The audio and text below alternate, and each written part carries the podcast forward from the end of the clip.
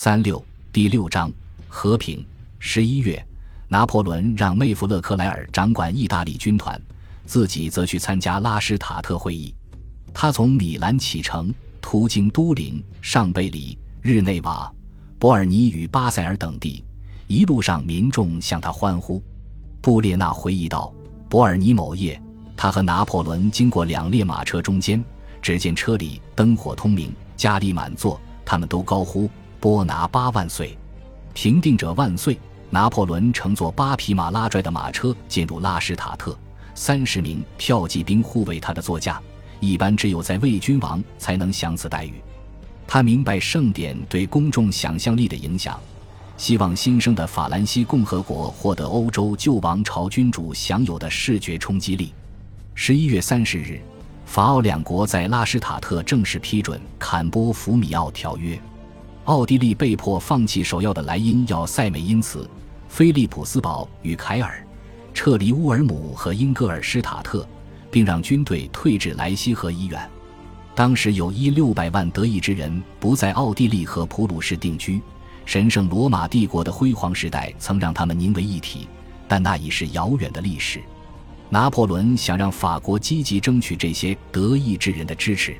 坎波福米奥条约将数位德意志亲王的封地划给法国。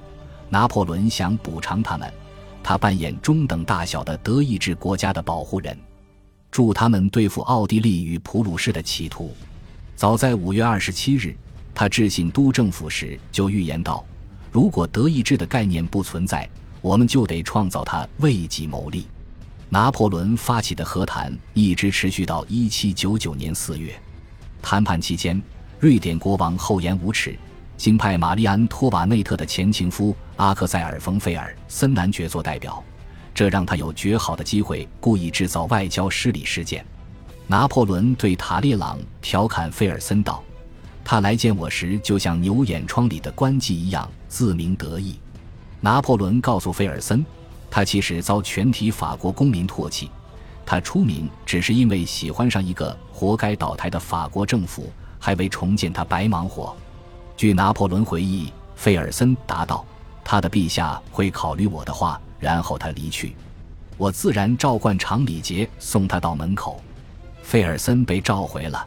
一七九七年十二月二日，拿破仑从拉施塔特启程回巴黎，途中他仅在南溪稍事逗留，作为贵宾赴共济会当地分会的宴席。五日下午五点，他身着便装。乘简朴马车进入巴黎，同行者仅有贝尔蒂埃与让·艾蒂安上皮奥内将军。将军计划悄悄返程。一名当时的人士回忆道：“最次也要悄悄进入巴黎。”他安静地依计而行。拿破仑太年轻了，不能当督政，于是故意在巴黎保持低调，以免触怒都政府。不过他归来之事一传出去，就轰动了首都。约瑟芬之女奥尔唐斯回忆道：“每天都得拦下大群各阶层人士，他们等不及了，抢着要看意大利征服者。”拿破仑和约瑟芬租住的房子位于上特雷纳街六号。为了表彰他，上特雷纳街便改称胜利街。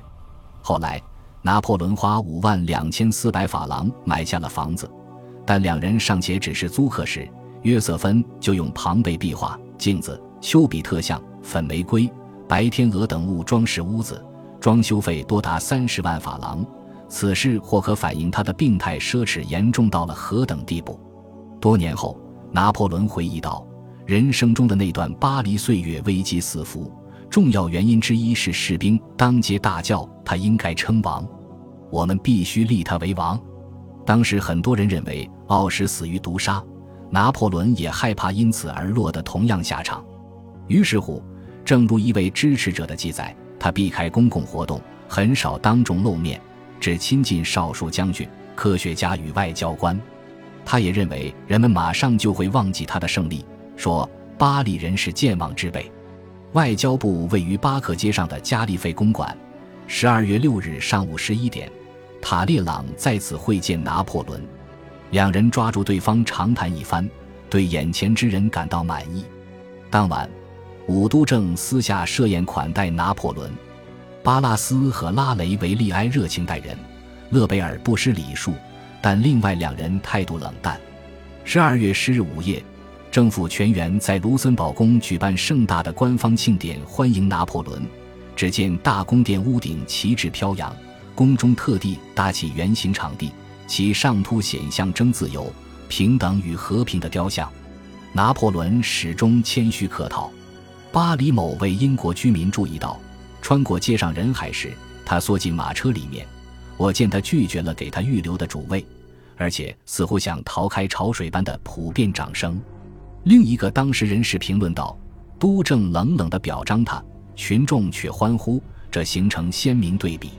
拿破仑既置身聚光灯下，又让别人觉得自己谦恭低调，想悄悄离席，这是最精湛的政治手腕之一。而他玩得纯熟。”一位在场人士回忆道：“当时巴黎最高贵、最杰出的人都来了，如都政。”立法院上下两院议员与他们的妻子。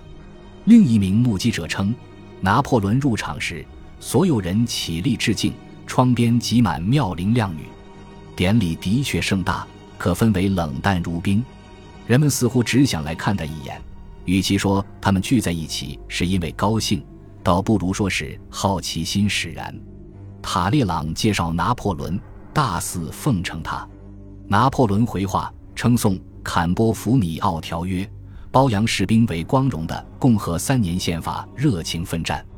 然后他述说自己的信念：若有最实用的法律来保障法国人的幸福，欧洲就自由了。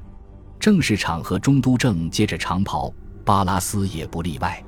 他恭维拿破仑一番，自然殚精竭虑才造出波拿巴，把对方比作苏格拉底、庞培和凯撒。然后。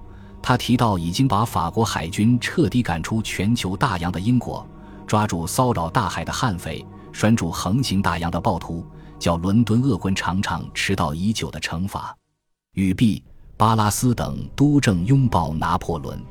布列纳总结道：“这幕多情喜剧的演员都发挥得淋漓尽致，他的讽刺语气情有可原。”圣诞日，拿破仑接替流亡的卡洛。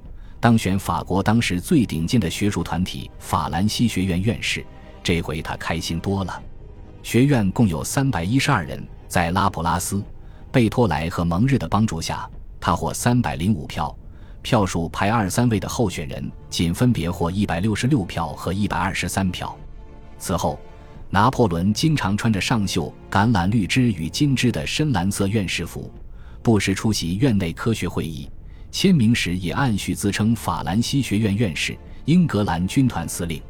当选后次日，拿破仑写信答谢学院院长阿尔芒加斯东加谋：“从未知中发掘的知识才是取之无愧的真正战利品。”他出示这些学识证明，不只是为了折服法国民众。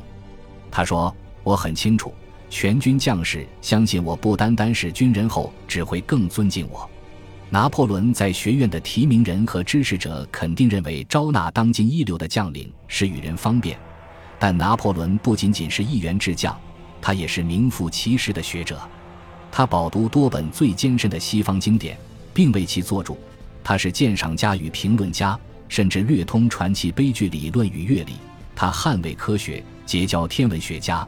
他喜欢和主教、红衣主谢赫谈神学。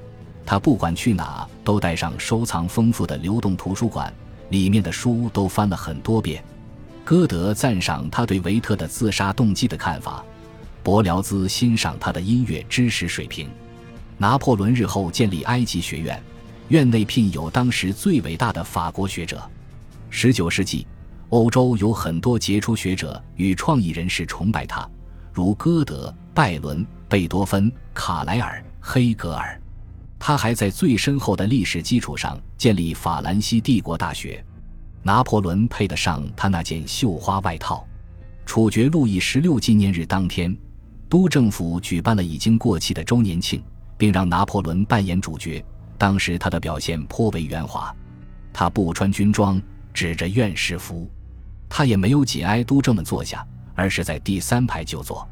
一七九八年一月三日。塔列朗举办招待会为拿破仑庆祝。宴会上，他暴露了自己不擅长同异性交往。约瑟芬之女奥尔唐斯日后回忆，知名聪慧女性热尔梅纳·德斯塔埃尔夫人一直尾随将军，她烦得难掩怒容，也许她发作了。斯塔埃尔夫人之父雅克内克尔是富可敌国的银行家，路易十六的财政大臣，他本人也是巴黎沙龙界的领军人物。当时他把拿破仑当英雄崇拜，就因为拉瓦莱特是拿破仑的副官。果月肃清之后的某次宴会上。他非要等拉瓦莱特离席才走。塔列朗举办的宴席上，斯塔尔夫人问拿破仑：“你觉得什么样的女人最优秀？”他显然盼他夸自己几句志名远扬、文采斐然，但他回答：“生小孩最多的。”面对近乎暗恋自己的女子，他的随口之言的确奏效，但此事充分表明了他对女性的根本态度。感谢您的收听。喜欢别忘了订阅加关注，主页有更多精彩内容。